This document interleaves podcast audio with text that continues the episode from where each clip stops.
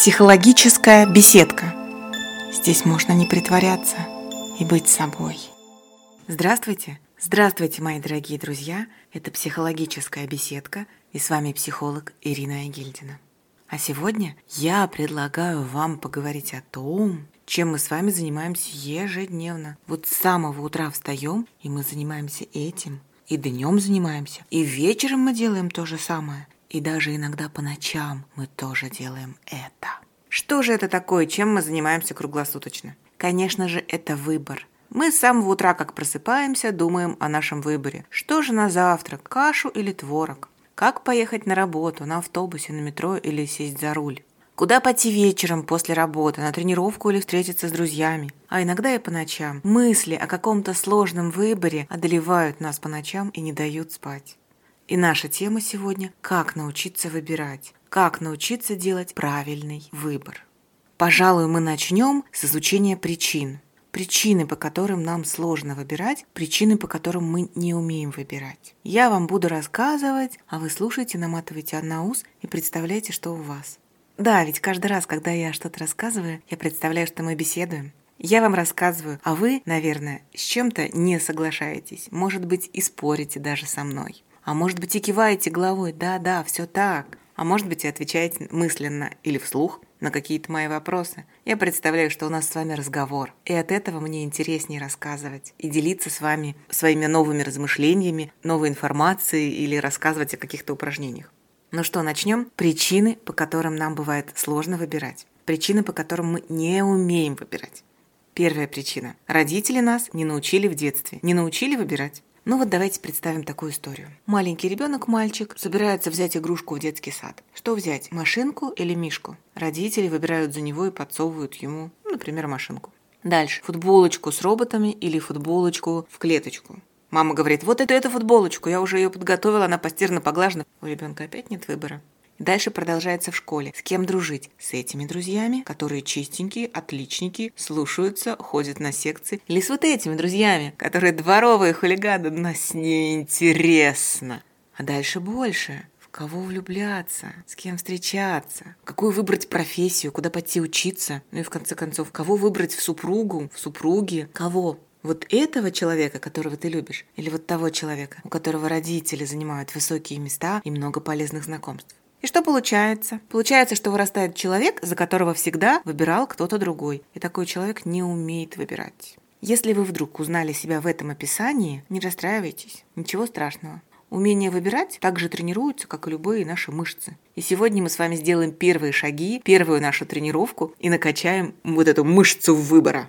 Вторая причина, по которой нам сложно выбирать – наши страхи. Не секрет, что у каждого из нас очень много страхов. Что это за страхи? Ну, конечно, это там не страхи тараканов или страхи темноты. Речь о других. Страх ошибки. Мы боимся ошибаться. Мы боимся, что же о нас подумают другие. Мы боимся общественного мнения. Боимся проигрыша. Боимся неудачи. И так далее, и так далее. Эти страхи влияют на нас, но здесь действует такое правило. Чем больше страхов, тем легче их преодолеть, легче услышать себя и легче научиться выбирать. Секрет преодоления страхов один. Подружитесь с ними. Поймите, что вы имеете право голоса, а не только ваши страхи могут голосовать на очередных выборах. Итак, это вторая причина. Переходим к третьей.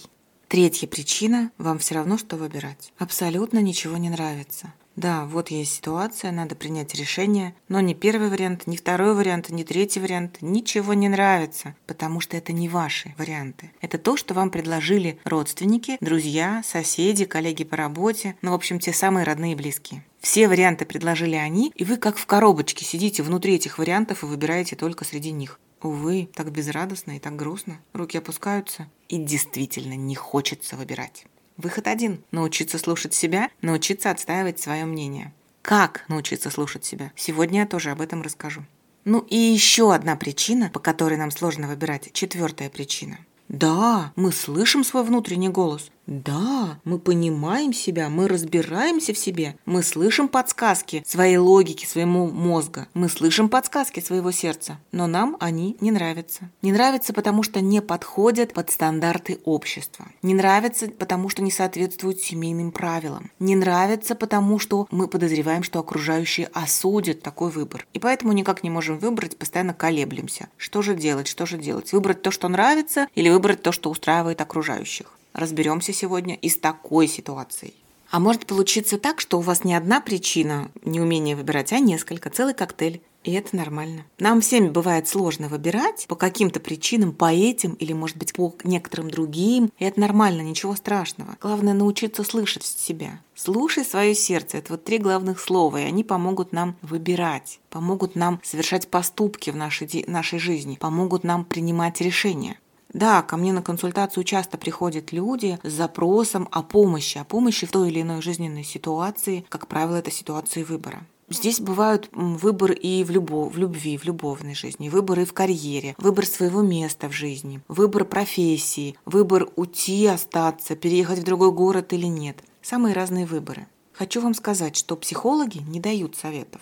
Я не даю советов клиентам, и я не выбираю за них. И сегодня тоже в нашей беседе я не буду выбирать за вас. Я просто помогу увидеть плюсы и минусы. Расскажу, как можно увидеть плюсы и минусы каждого выбора. Расскажу, как можно услышать свой внутренний голос. А выбор за вами. Выбирать будете вы. Это ваша жизнь, ваш выбор и ваша сила и ваши действия. И все получится у вас, я уверена. Итак, мы все ближе и ближе к тем секретным упражнениям, помогающим научиться выбирать. Но сначала буквально пару слов о психологической безопасности. Пожалуйста, когда будете выполнять упражнения, предложенные мной, прислушивайтесь к себе. Если упражнение вам не нравится, вызывает много сильных отрицательных эмоций, много сильных переживаний, с которыми вы не справляетесь, отложите упражнение, не делайте его сейчас. Можно отложить на какое-то время, например, до завтра. Завтра еще раз попробовать. Если и завтра так же тяжело и не идет, то и не надо делать это упражнение. Оно не ваше. Мы все разные. У нас у всех разный характер, разный опыт, разные обстоятельства. Поэтому кому-то подойдет, кому-то не подойдет. Опять же, прислушивайтесь к себе. Вы можете любое упражнение переделывать, перестраивать под себя, модифицировать под себя. В общем, ориентируйтесь на себя.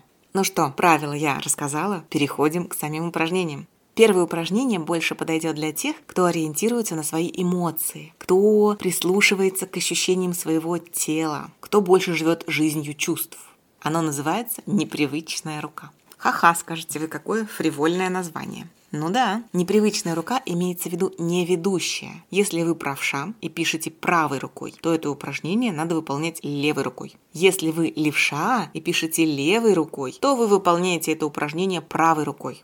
Для упражнения вам понадобится бумага, ручка, ну и минут 5 свободного времени. Как мы его выполняем? Вы формулируете и вслух проговариваете тот вопрос, на который вам нужен ответ. Вопрос, касающийся вашей ситуации, вашего решения, вот этой ситуации выбора. Например, такой вопрос. Что будет, если я перееду в другой город? Что будет, если я приму вот это предложение о работе? Заметили вопросы открытого типа, то есть такие вопросы, на которые можно дать развернутый ответ, на который сложно ответить «да» или «нет». То есть мы выбираем те вопросы, на которые будет развернутый ответ.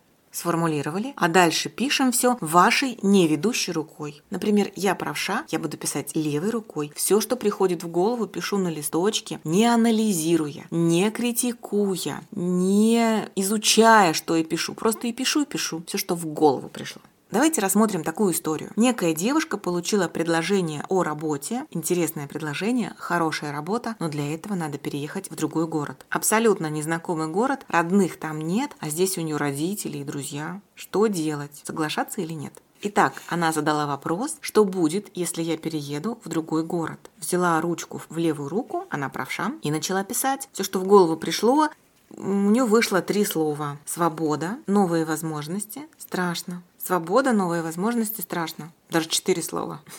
Да, эти слова она написала. Потом мы стали анализировать эти слова вместе со мной. Да, девушка приходила ко мне на консультацию.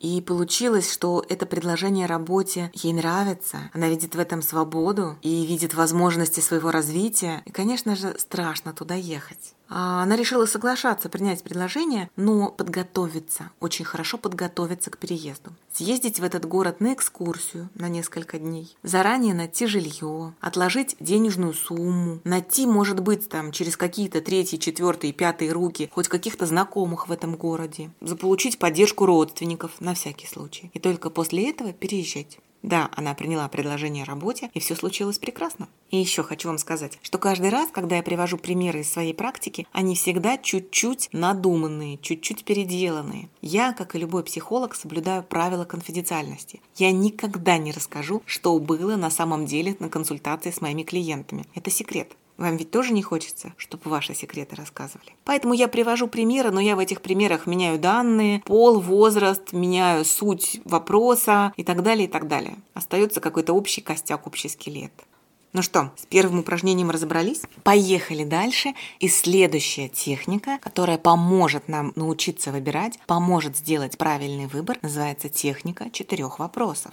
Сразу предупрежу, дорогие мои слушатели, некоторые ответы на некоторые вопросы могут вам не понравиться, но эти ответы и эти вопросы помогут выбрать. Кому подходит это упражнение? Прежде всего тем, кто привык полагаться на логику, на анализ ситуации, на размышления, на собственный мозг. Готовы? Это упражнение также можно делать письменно, записывать ответы на листочке. Можно делать устно, а можно свои ответы надиктовывать на диктофон, чтобы потом проанализировать. В любом случае анализ понадобится.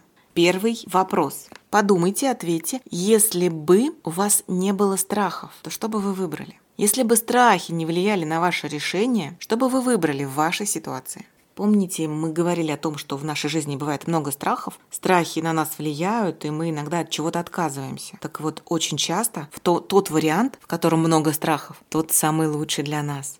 Вспомните, наверное, у вас была такая история, когда вы выбирали и шли туда, где страшно. Было очень страшно, но вы выбрали, и вы сделали первый шаг. И это был шаг, как в открытый космос. А потом было все классно. Была победа, было удовлетворение, была свобода, была радость. И это был ваш правильный выбор. Вот здесь также. Второй вопрос. Что бы вы выбрали, если бы не деньги? Да, мы все живем в материальном мире. Да, нам нужно что-то кушать, одеваться, нам хочется жить тепло, комфортно и удобно. Деньги на нас влияют. Но невозможно каждый свой выбор делать, исходя из материальной выгоды только денежные выборы, если в жизни будут присутствовать одни денежные выборы, не будет такого счастья.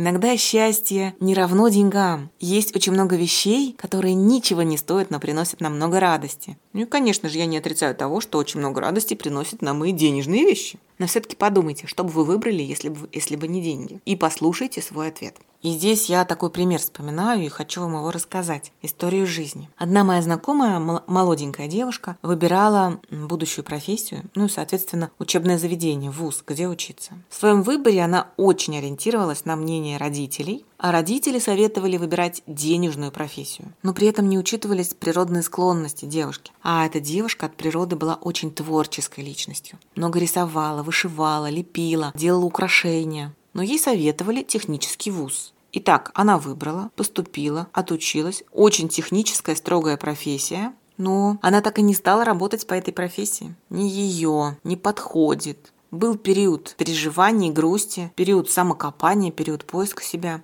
А сейчас она занимается любимым делом. Она занялась творчеством. И это творчество стало приносить ей доход. Она стала изготовлять брошки, браслеты и серьги из какой-то специальной керамической глины. Не знаю точно, как эта глина называется, но не столь важно. Важно, что украшения очень красивые. Я иногда вижу украшения этой девушки в Инстаграме и радуюсь. Я думаю, она тоже счастлива. Это был второй вопрос, что бы вы выбрали, если бы не деньги. Третий вопрос. Что вам подсказывает ваш внутренний голос? Что вам подсказывает ваша душа и тело? Очень важно прислушаться к своему внутреннему голосу и услышать вот этот вот тонкий-тонкий, тихий-тихий шепот, что там вам подсказывает. Тело влияет на наш выбор. Тело может быть проводником наших внутренних ответов. Что я имею в виду? Сейчас расскажу. Жил-был один мужчина, и этот мужчина заметил, что каждый раз, когда он идет на работу, каждое утро у него по дороге на работу, вот вышел он из метро, идет от метро до своей работы, и у него ноги подкашиваются, голова кружится, давление подскакивает. То есть тело подает сигналы, что я не хочу туда идти, а не води меня туда. Это не наш выбор. Эта работа, это был неправильный выбор в жизни мужчины. Ему пришлось найти другую работу, где также было сочетание денег и удовольствия от работы. Ну и четвертый, последний вопрос. Что я в будущем сказал бы о своем нынешнем выборе? Сейчас объясню, что это такое. Ну, то есть вы представляете, что вы в будущем, вот тот вы, кем вы станете через год, через пять лет, через 10 лет, чтобы вот вы сказали о своем теперешнем выборе, о том варианте, который вы выберете. Понравился вам в этот вариант или нет?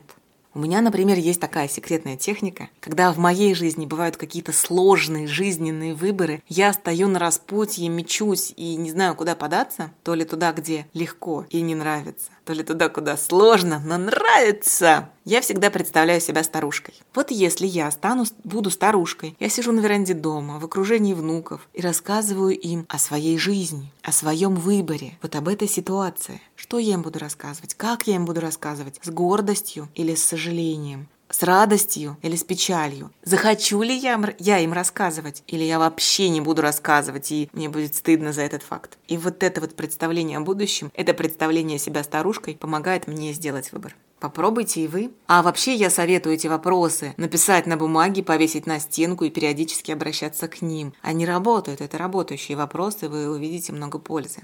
Ну что, две техники я рассказала. Может быть, когда-нибудь в другой раз расскажу об еще полезных упражнениях, о других полезных упражнениях, помогающих выбирать. А на сегодня все. Помните, что стратегий выбора много, упражнений много, техник много, но вы ориентируетесь только на себя. И эти упражнения принесут вам пользу, если вы научитесь слышать себя, научитесь слышать свой голос. Откиньте, отбросьте советы коллег, друзей, родных и близких и услышите только свое сердце, услышите только свою душу, услышите только свой разум. Тогда все получится. Выбор принесет вам радость. Повторюсь еще раз, помните о том, что главный критерий правильного выбора, правильного для вас, это радость, большая радость. Пусть этой радости будет больше в вашей жизни, как можно больше. На этом все. Пока-пока. До новых встреч. Психологическая беседка. Здесь можно не притворяться и быть собой.